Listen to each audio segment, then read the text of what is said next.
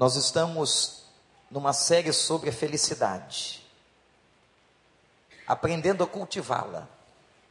Eu queria que você abrisse a sua Bíblia mais uma vez no Evangelho de Mateus, no capítulo 5, nós vamos estudar a bem-aventurança de número 10.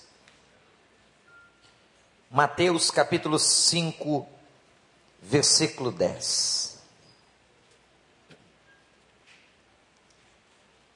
O que é ser feliz?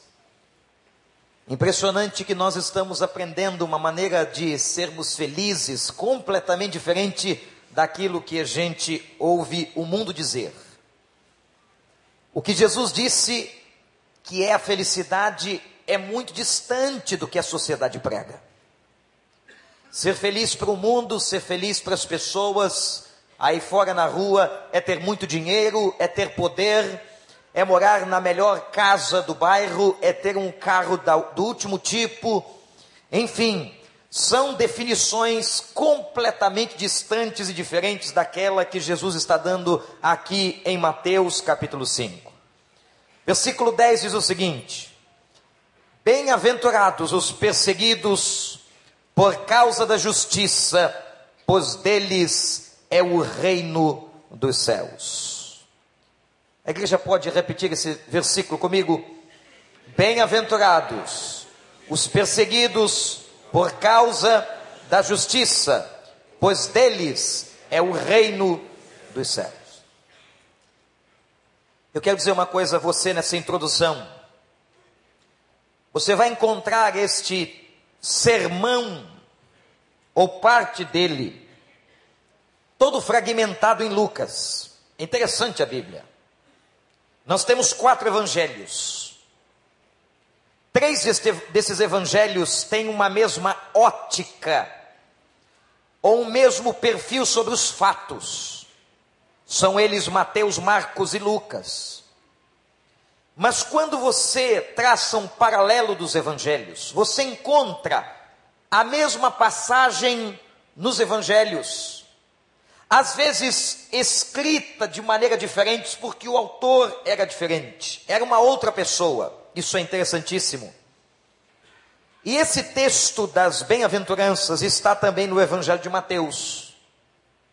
O que leva alguns estudiosos da Bíblia a acreditarem no seguinte, irmãos: o texto é tão denso, isto é, tem tanto conteúdo, no chamado Sermão da Montanha, e o fato de Lucas, o médico amado no seu evangelho, separar textos do mesmo do mesmo sermão que alguns chegam a admitir que não se trata de um sermão só.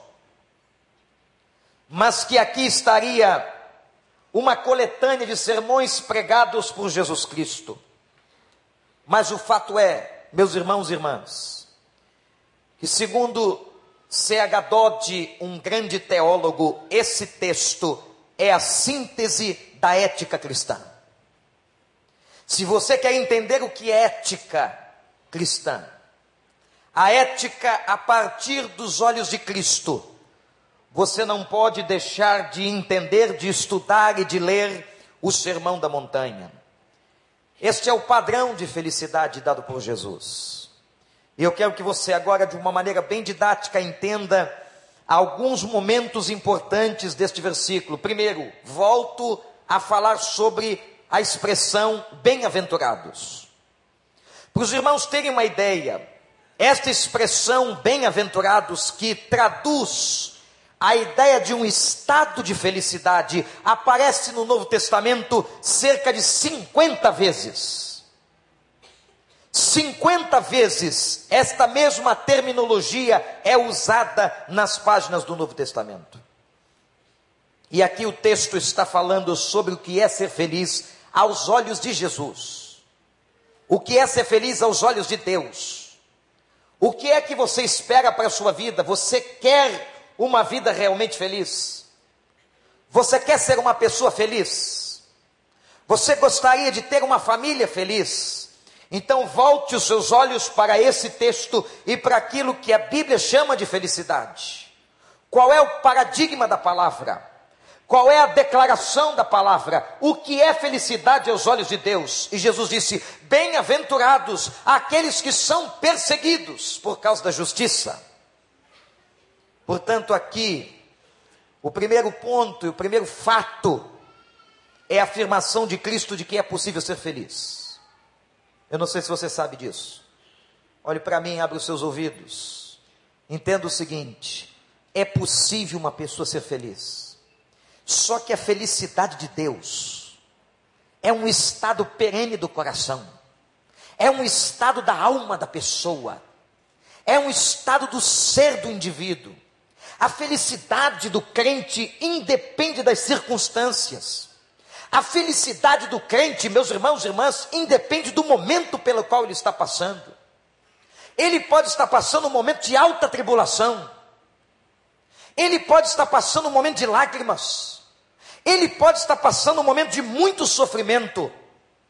Mas isso não impede dele dizer: sou feliz com Jesus, meu Senhor. Quando nós encontramos nas páginas do Novo Testamento essa expressão, nós podemos crer, como Horatio Spafford, que escreveu apenas um hino na sua vida, mas não precisava de outro. E a circunstância muito conhecida daqueles que estudam enologia, a história dos hinos.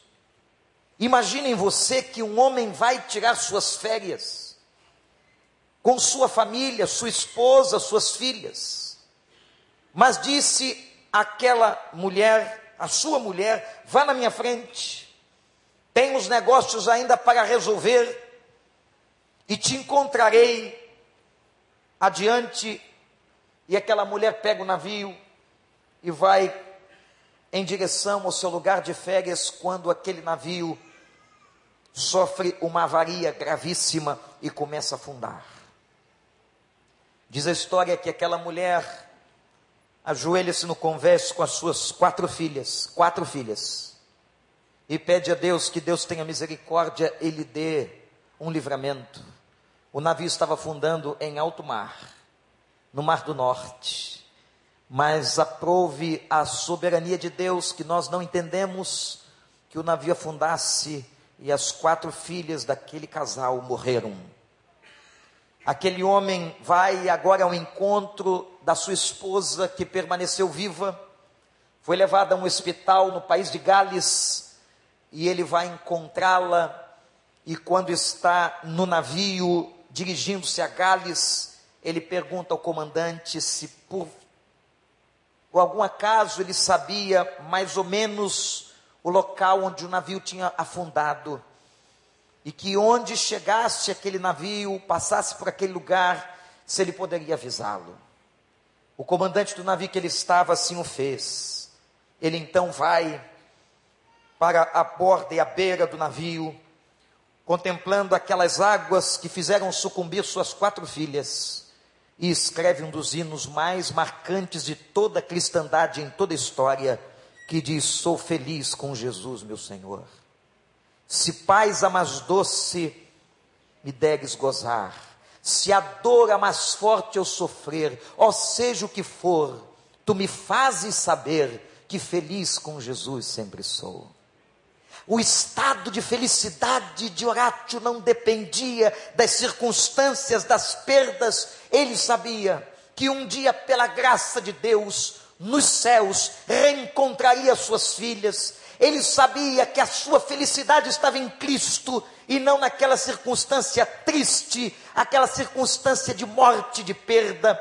Felicidade é isso, meu irmão, é apesar de ter lágrimas nos olhos, de receber uma notícia de uma grande enfermidade, ou de receber uma notícia de perda, é experimentar um estado inexplicável de convicção e de certeza da felicidade que vem do Espírito de Deus aos nossos corações. Que Deus nos dê esta felicidade e que você e eu sejamos efetivamente felizes em Jesus Cristo, nosso Senhor, independentemente de qualquer circunstância que estejamos vivendo. Mas o texto diz que eles eram ou seriam felizes os perseguidos por causa da justiça. Interessante. No mundo nós somos muito perseguidos. Esta é a segunda coisa que eu quero dizer sobre este versículo. E quero tratar o aspecto daqueles que são perseguidos por causa da justiça. Já falamos um pouco sobre a felicidade, mas ser feliz sendo perseguido, como é que é isso, pastor? Muitas pessoas são perseguidas. É bem possível que neste auditório, nesta congregação hoje à noite, tenham pessoas que estejam sendo perseguidas nos seus trabalhos.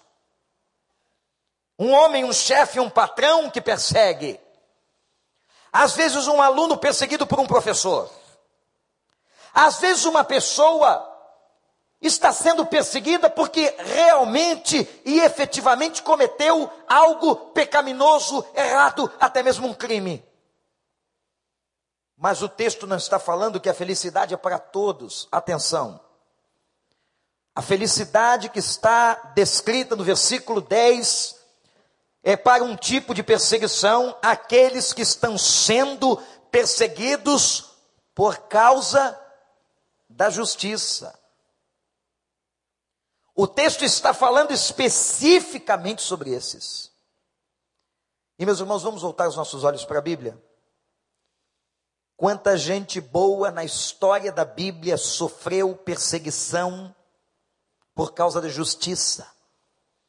Mas vejam que sofreram perseguição por causa da justiça de Deus. Não é por causa da justiça dos homens, mas da justiça de Deus. E eu quero lhes trazer à memória alguns exemplos importantes, como foi José. Vocês sabem por que, que José, no Velho Testamento, no livro de Gênesis, foi perseguido? Porque José não quis adulterar com uma mulher. Porque ele, em nome da justiça, da fidelidade a Deus, da honestidade com Deus, ele renegou a mulher de Potifar, ele disse não àquela mulher, e ele foi perseguido e lançado na cadeia por causa da justiça. Outro exemplo foi Daniel. Daniel, no Velho Testamento, meus irmãos, foi perseguido porque não aceitou se dobrar diante de outros deuses na Babilônia. Ele só tinha um Deus, ele só amava um Deus. E disseram: Daniel, você precisa se curvar diante de outro Deus, o Deus que agora fizemos para ele uma estátua e você deve adorá-lo.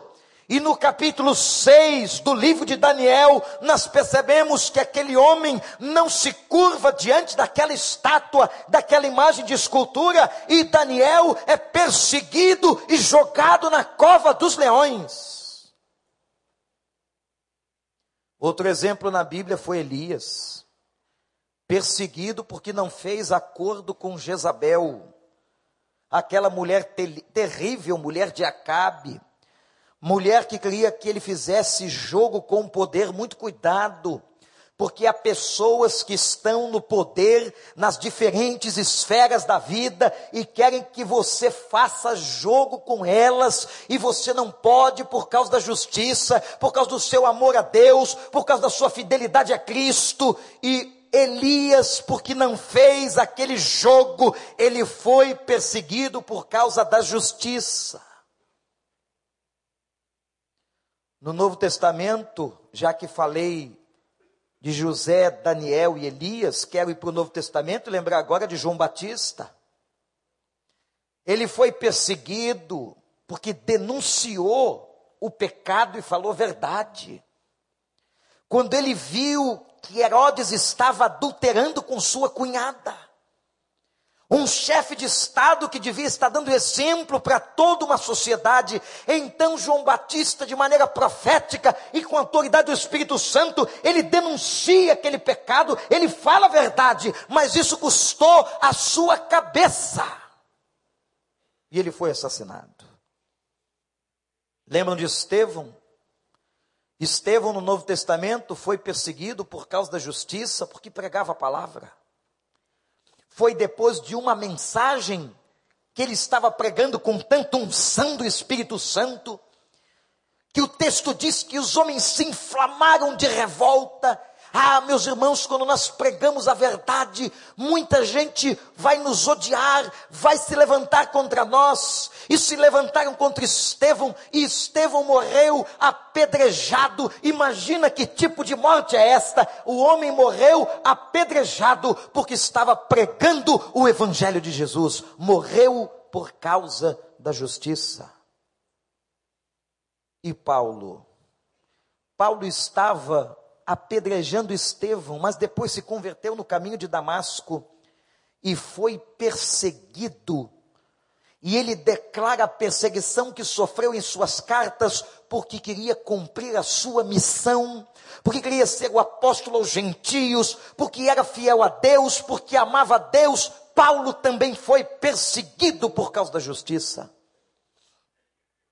Eu podia passar aqui, meus irmãos, muito tempo, descrevendo na Bíblia os homens, os profetas de Deus que foram mortos, atacados e perseguidos por causa da justiça. E sabe o que Jesus está dizendo aqui? Essas pessoas são bem-aventuradas. John Stott foi o capelão-mor da Basílica de Westminster, em Londres. Ele disse certa ocasião: a perseguição estará sempre presente na vida de um servo de Deus e de um profeta do Senhor. Foi o próprio Paulo que, escrevendo a sua carta a Timóteo, no capítulo 3, versículo 12, ele vai declarar o seguinte sobre a vida cristã: Quem quiser viver justa e piedosamente, padecerá perseguições. Se você quer viver uma vida justa com Deus, olhe para mim. Abre o seu ouvido. Se você quer ser um crente honesto, se você quer ser um crente que faça a vontade do Senhor, se você quer ter vida santa, se você quer ter uma vida no altar de Deus, você vai sofrer perseguições.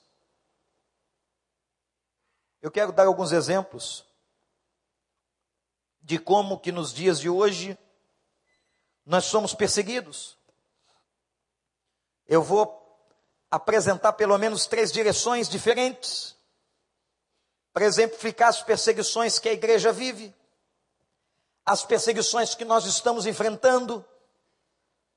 Talvez sejam perseguições diferentes e são diferentes das perseguições na igreja primitiva. Quando os romanos perseguiam a igreja, quando os judeus perseguiram a igreja,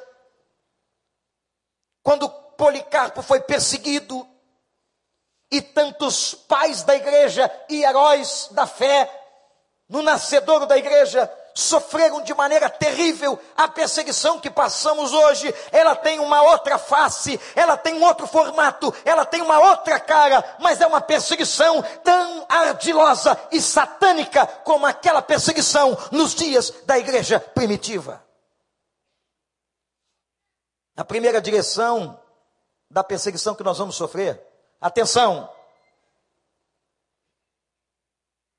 é a perseguição através de leis injustas que são criadas na sociedade. Leis antibíblicas. Vocês já perceberam o que está acontecendo no mundo hoje? Temos aqui no nosso auditório, na congregação, inúmeros advogados e advogadas que estão entendendo a malícia das leis que estão sendo apresentadas no nosso Congresso Nacional, nas nossas câmeras. Estão querendo colocar por goela abaixo da igreja leis e situações que são completamente contrárias à palavra de Deus, e nós vamos sofrer perseguições por causa disso.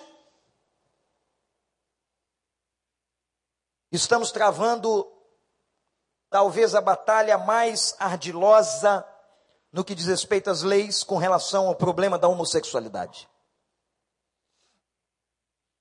Nós não temos nada contra os homossexuais. Nós amamos qualquer pessoa. Mas nós precisamos respeitar e viver a ética bíblica. E a Bíblia aponta para a homossexualidade como pecado. Os púlpitos não podem se calar sobre isso. Os pastores não podem ter medo de pregar isto. Isto é verdade. Mas tenham certeza que seremos sempre perseguidos e alguns de nós serão colocados na cadeia por causa desta pregação. Mas isso não vem de Deus. Eu estou assustado, irmãos. Eu tenho um filho. Você tem filhos. E eu sei que você gostaria de uma vida para o seu filho justa, para a sua filha. Uma sexualidade equilibrada, bíblica, dentro do casamento. Mas o que nós estamos vendo hoje, algo que no passado era uma aberração, passou a ser normal e hoje é quase que obrigatório. Hoje é careta ser heterossexual. Hoje está fora de moda você se posicionar e dizer o que a Bíblia diz. Você tem que ter cuidado. Os profissionais têm que ter cuidado para não perderem os seus registros. Leis que não pertencem à palavra de Deus, leis que são injustas, mas eu quero dizer aos irmãos que esta será a grande batalha da igreja no século 21. A cidade de São Francisco, nos Estados Unidos, foi a capital mundial da homossexualidade e hoje vocês sabem qual é a atual capital mundial, segundo essas pessoas, é a própria cidade do Rio de Janeiro. Aviões são fretados do mundo inteiro para virem nas nossas passeatas que estão aí pregando alguma coisa que não pertence à palavra. Se recebermos qualquer pessoa desta natureza, oraremos com ela e pregaremos a Bíblia. E a igreja não poderá se calar, o púlpito não poderá se calar, você, como, crente, terá que se posicionar. E o duro disso, meus irmãos, o duro, que quebra o coração da gente é que a gente sabe que hoje tem filhos de crentes, gente que nós amamos, pais que estão chorando, porque não foram isso e não foram esta forma que ensinaram os rudimentos do Evangelho. Mas eu quero dizer a vocês que, em nome de Jesus, nós não nos calaremos você concorda com o pastor? Amém. Você concorda com a escritura? Amém. Então não tenha dúvidas de que nós padeceremos perseguições. Quando nós estamos vendo nos telejornais o que está acontecendo no Irã, na Coreia do Norte, leis injustas que são estabelecidas para perseguir os crentes ouvi uma declaração de um homem muito acostumado a, a ficar preso por causa da Bíblia. O homem apanha. A gente não sabe aqui o que é isso, irmãos. Desculpem, a gente não sabe. A nossa vida cristã é tão fácil. Nós pegamos os nossos confortáveis automóveis tomamos o nosso táxi ou pegamos um coletivo e entramos na igreja que queremos. Temos a opção, mas há lugares em que as pessoas não têm igreja. Quando eu estive numa igreja subterrânea, escondida na China, não podíamos cantar. Porque se um vizinho chinês ouvisse que cantávamos acerca de Jesus, o Estado chinês é comunista, aquela casa seria denunciada e aqueles homens seriam presos. E nós poderíamos ir presos. Quando você chega em alguns países do leste europeu com aquele ranço comunista, mesmo o comunismo já tendo caído com seus muros, o evangelho é perseguido em muitas nações ao redor da terra. Lugares como Albânia, como Iraque, como Irã, como a China, como o Sudão, como Senegal e tantos outros países, onde leis são criadas para perseguir, para maltratar, para queimar a vida de crentes. Me lembro em 2007, quando cheguei a Nova Delhi, na Índia, dias depois, haviam queimado pastores vivos no norte da Índia. Seremos perseguidos por causa do Evangelho. Mas, meus irmãos, anotem o que eu vou dizer. Se os irmãos quiserem ler a história da igreja, os irmãos verão que o período de maior crescimento da história da igreja foi o período de perseguição. Quando Nero incendiou Roma, porque ele queria construir na sua megalomania louca, ele queria construir uma cidade nova e tinha que achar diante do seu congresso um álibi. Ele incendiou a cidade e culpou os cristãos. Mandou torturá-los, e você pensa que Nero foi o pior? Não, veio um imperador romano após Nero que foi muito pior. Mas Nero mandava as pessoas para o Coliseu para serem mortas e certa ocasião ele resolveu iluminar a cidade de Roma com os corpos dos crentes que eram incendiados vivos. E sabe o que diz Nero? A uma certa altura, ele diz o seguinte: como pode? O sangue desses crentes parece semente. Quanto mais nós jogamos este sangue na terra, mais crentes surgem. Ele não entendia o poder do Espírito Santo de Deus. Perguntaram a Policarpo: negue a tua fé. Se negares a tua fé, serás livre da prisão.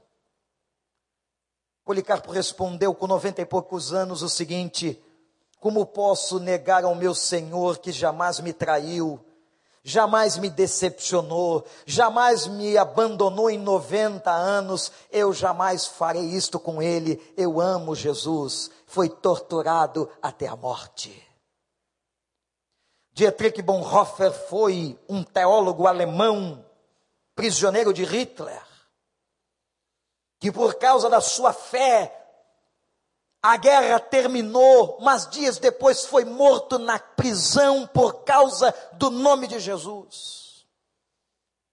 Eu fico pensando, meu Deus, será que o avivamento no Brasil e o avivamento que nós temos orado e pedido só vai acontecer quando vier perseguição sobre nós? Quando a fiscalização bater nas portas das igrejas, quando o Estado pensar em fechar algumas instituições, bem-aventurados os perseguidos, porque deles é o reino dos céus. Eu quero dizer para você uma outra direção que a gente é perseguido. A gente é perseguido pela forma que a gente vive. Não é só por causa das leis. Jovens que estão aqui, adolescentes, pessoal do ministério ímpar, gente que quer viver a sério a sua sexualidade é perseguido. É perseguido, é tentado como alguém fora de época, como alguém descontextualizado, como alguém que tem que fornicar. Tem que ir para as baladas da noite, tem que ir para as boates, tem que ir para as orgias. A grande moda do pecado atual são casais fazendo bacanais se envolvendo em swing.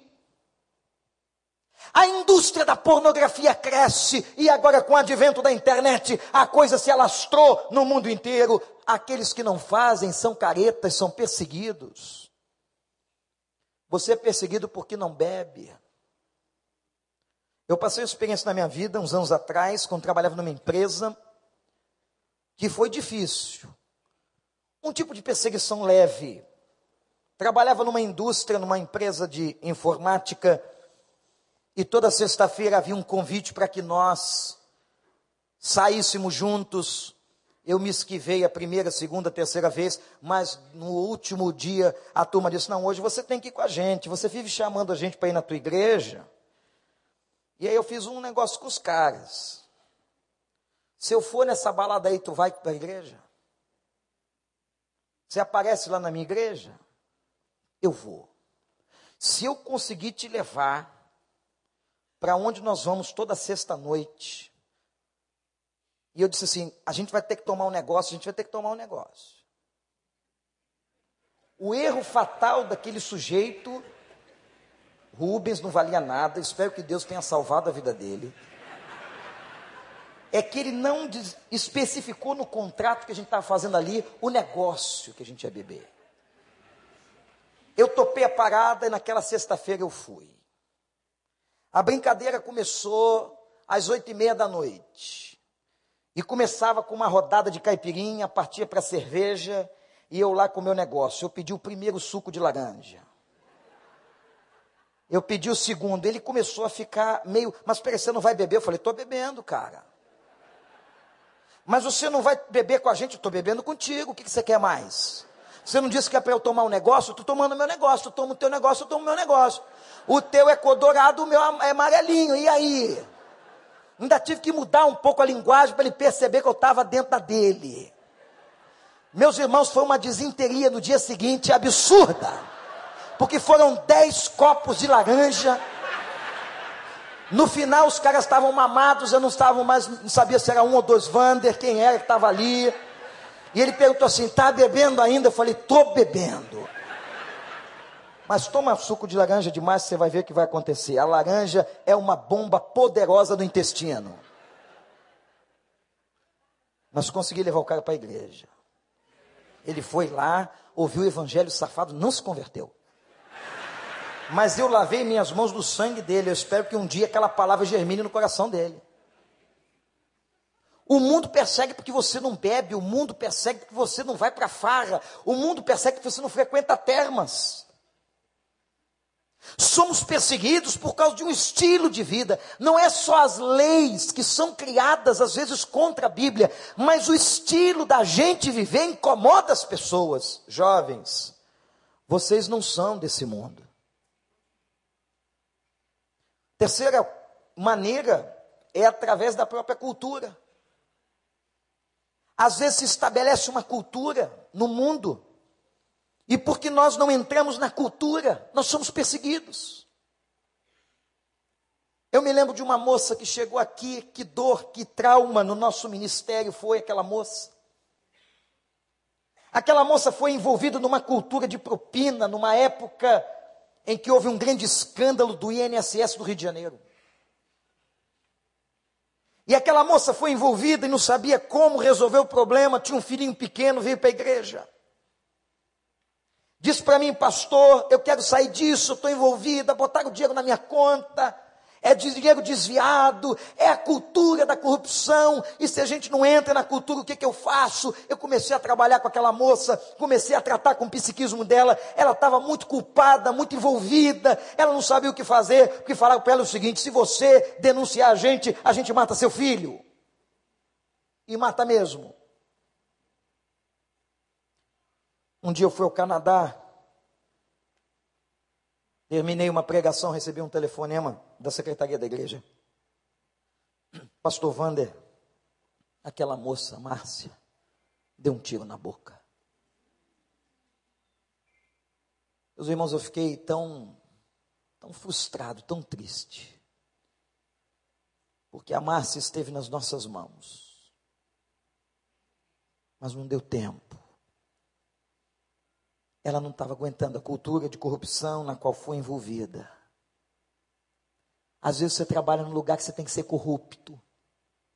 Você tem que entrar no esquema, senão você não cresce. Você tem que se vender.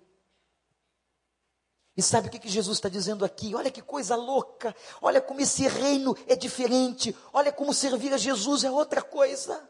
Ele diz assim: Felizes são aqueles que são perseguidos por causa da justiça felizes. São tantas maneiras pelas quais somos perseguidos. E eu quero dizer aos irmãos que todas, olhe para mim, abre o seu ouvido, todas as perseguições pelas quais passamos têm o dedo do diabo, tem força do inferno. Se você está sendo perseguido porque você é fiel, Tem gente que é perseguida porque é dizimista. Se você está sendo perseguido porque você não é alcoólatra, se você está sendo perseguido porque você não dá um tapa na maconha, se você está sendo perseguido porque você não cheira cocaína, porque você não pega uma pedra de crack, porque você não entra no esquema, se você está sendo perseguido porque você não é adúltero, porque você não vai para onde as pessoas vão no final de semana, se você está sendo perseguido por isso, você é bem-aventurado aos olhos de Deus, porque você está lutando pela justiça da palavra palavra. Você pergunta, pastor, o que, a gente faz com um cara desse?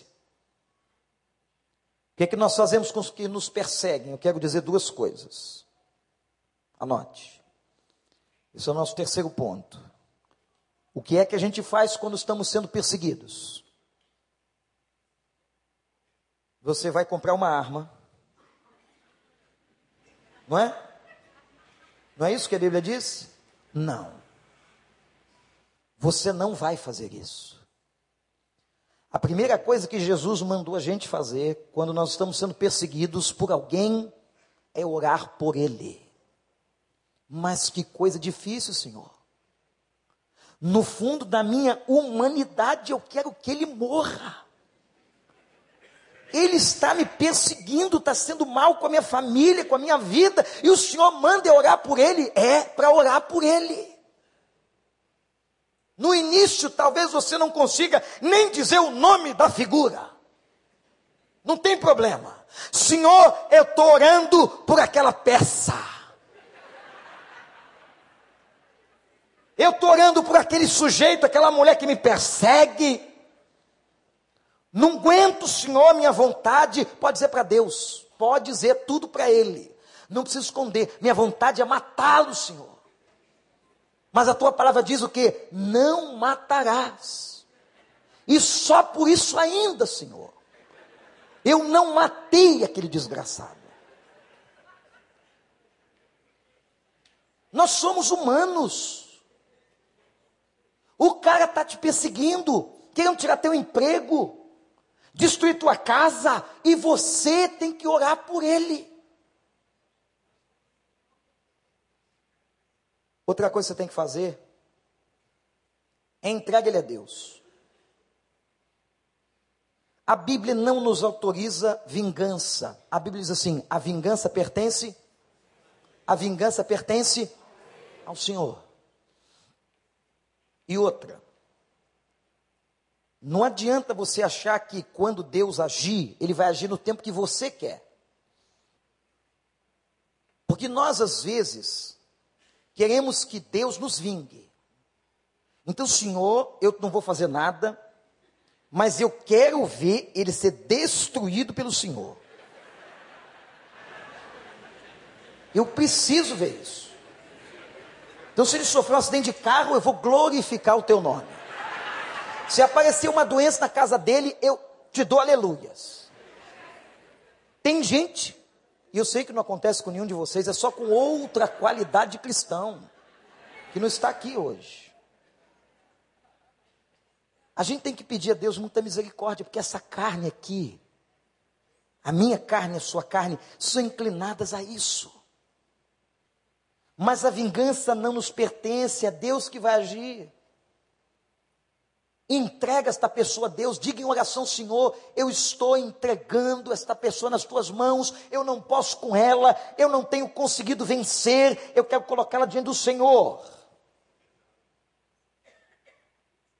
Como é difícil ser cristão, querendo viver diante da vontade de Deus. E quarta e última coisa, que diz o texto, versículo 10, é sobre a bênção dos que são perseguidos. Qual é a bênção? Olha para o texto.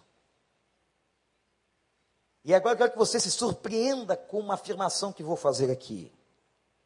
A bênção para quem é perseguido é o quê? Eles vão receber, ou deles é, o reino dos céus. Não sei se você já pensou nisso. Mas há uma diferença entre reino de Deus e reino dos céus. A perseguição que gera a bênção que é o reino dos céus chegando às nossas vidas, tem que ser entendida da seguinte maneira: essa diferença de reinos que a Bíblia diz. O reino de Deus chegou na terra. O reino de Deus foi instalado na morte e na ressurreição de Jesus. O reino de Deus está entre os homens através da igreja. Mas o texto não está falando do reino de Deus. O texto está falando do reino dos céus. Talvez você já leu esse versículo 50 vezes e nunca se apercebeu disso. O texto não está falando que é o reino de Deus que pertence a você, ele está falando que é o reino dos céus. Há uma promessa. Quando Pedro foi crucificado de cabeça para baixo, como diz a tradução, a única recompensa que ele podia esperar naquela hora era o reino dos céus. Quando Paulo foi decapitado por causa do evangelho, a única recompensa que ele podia esperar era o reino dos céus. O reino dos céus chegará para todo aquele que é perseguido. Meus irmãos, nós não sabemos como vai terminar a nossa vida. Só sabemos que nos últimos dias e cada vez mais padeceremos perseguições. Mas esta é uma promessa para o nosso futuro. É promessa para você. E uma promessa que muita gente não tem nem mais pregado. Está prometido a mim e a você que um dia nós vamos entrar no céu. O céu é um novo estado, é um novo lugar é um novo momento na história da vida daquele que crê em Jesus Cristo. Bem-aventurados e felizes os que são perseguidos por causa da justiça, deles é o reino dos céus. O céu é seu. Se um dia as portas desta igreja forem encerradas, como as portas de qualquer igreja. E nós somos perseguidos. E nossas famílias forem separadas. E as Bíblias forem queimadas. E os crentes começarem a ser mortos por causa de Jesus. Meus irmãos, a Bíblia diz assim: vocês são felizes, porque vocês herdarão o reino dos céus. Quem espera em Cristo somente para viver aqui é o mais miserável de todos os homens. E eu quero concluir esta pregação perguntando a você se você tem sido perseguido por causa da justiça. Se isso tem acontecido na sua vida, porque você é fiel a Deus Louve o Senhor hoje, porque o reino do céu pertence a você.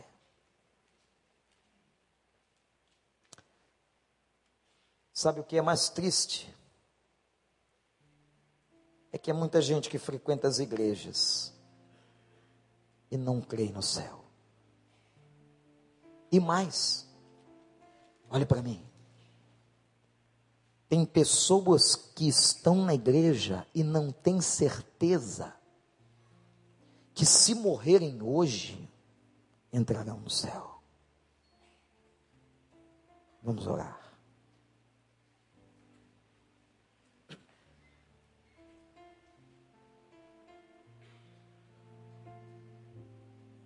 Bem-aventurados quando vos perseguirem Se você está sendo perseguido porque é fiel, o reino dos céus pertence a você. Tem alguém te perseguindo? Ore por essa pessoa agora, em nome de Jesus. Tem alguém que está tentando destruir sua vida por causa do Evangelho? Ore por essa pessoa. Peça a Deus que tenha dela misericórdia. Clame. Entregue a Deus. Peça, Pai, me ajuda. Resolve, Pai, o que eu não posso resolver. Tantos anos de perseguição. E agora, igreja, você que está aqui, peça a Deus para que te prepare, porque um dia talvez, na grande tribulação, no final dos tempos, nós seremos duramente perseguidos. Mas graças a Deus que nos deu vitória em Cristo. E neste momento agora, a minha palavra se dirige a você que não tem certeza da sua salvação. A você que entrou aqui pela primeira vez, quem sabe a segunda. Mas você Nunca tinha ouvido esse tipo de evangelho. Um evangelho de renúncia, de compromisso. E você gostaria e quer entrar no reino dos céus.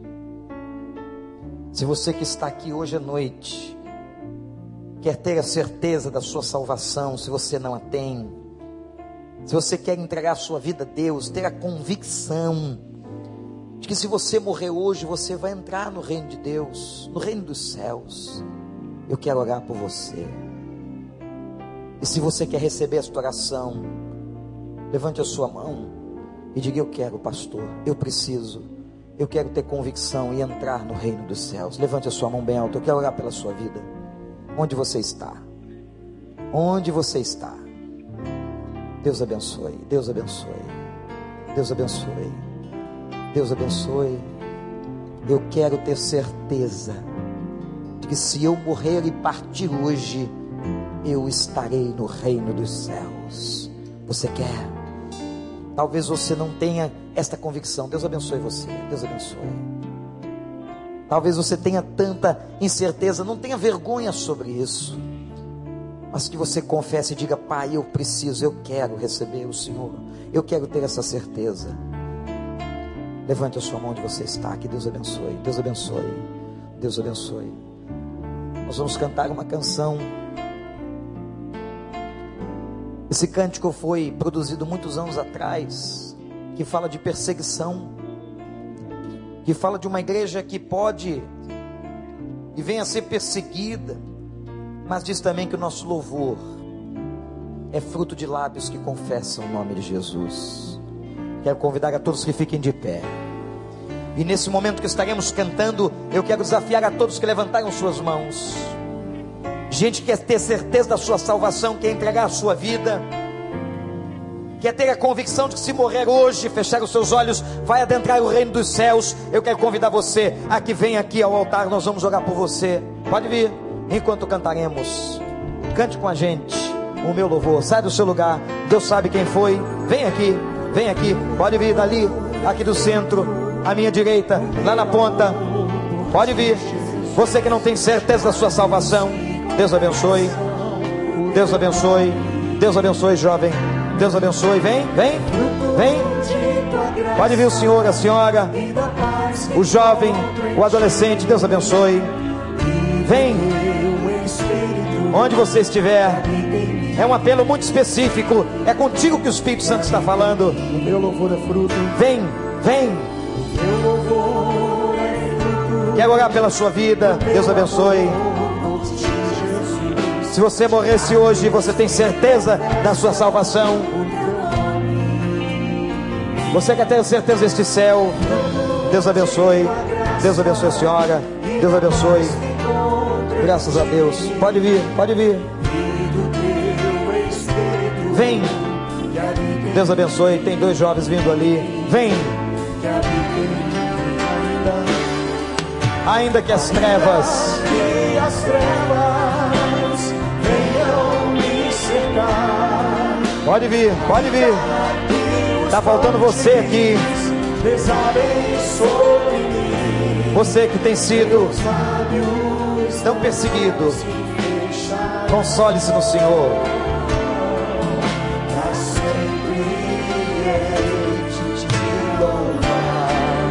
No meu louvor. Vem. Você quer ter certeza dessa salvação? Você quer ter convicção do céu na sua vida? Faça como eles. Confesse o Senhor agora, em nome de Jesus. Sai do seu lugar e diga: Eu quero, pastor. Eu quero ter esta certeza na minha vida, esta certeza no meu coração. Vem, vem, vem correndo para Jesus. Pode vir.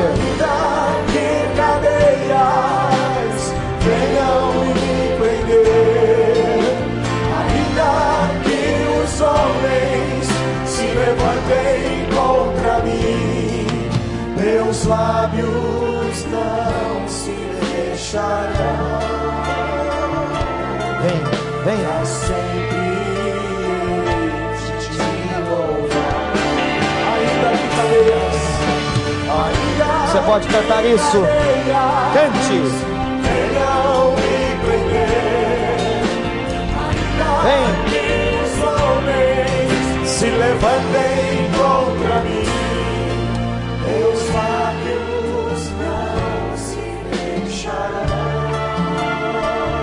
Não se fecharão. Pra sempre de te louvar. Pra sempre te louvar. Para sempre de te louvar.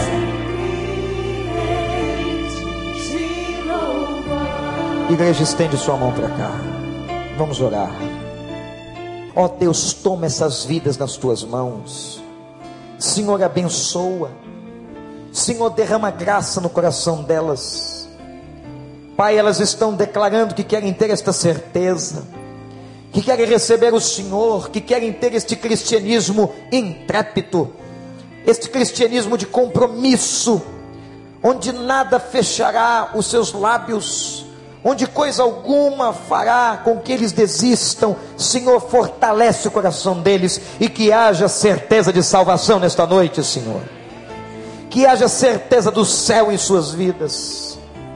E ó Pai, quantos que estão aqui que são perseguidos no seu trabalho, que são perseguidos na escola por vizinhos, pela forma como vivem, leis que estão sendo feitas injustamente. Ó Deus, nós declaramos aqui diante do Senhor que nada fechará os nossos lábios e nós continuaremos louvando o teu santo nome, Senhor. Pai, nós estamos aqui para declarar a nossa fidelidade a Ti e que o Teu Espírito nos ajude a que sejamos fiéis e sinceros até a morte. Senhor, abençoa, derrama graça na vida desta igreja, especialmente na vida desses irmãos, em nome de Jesus. Amém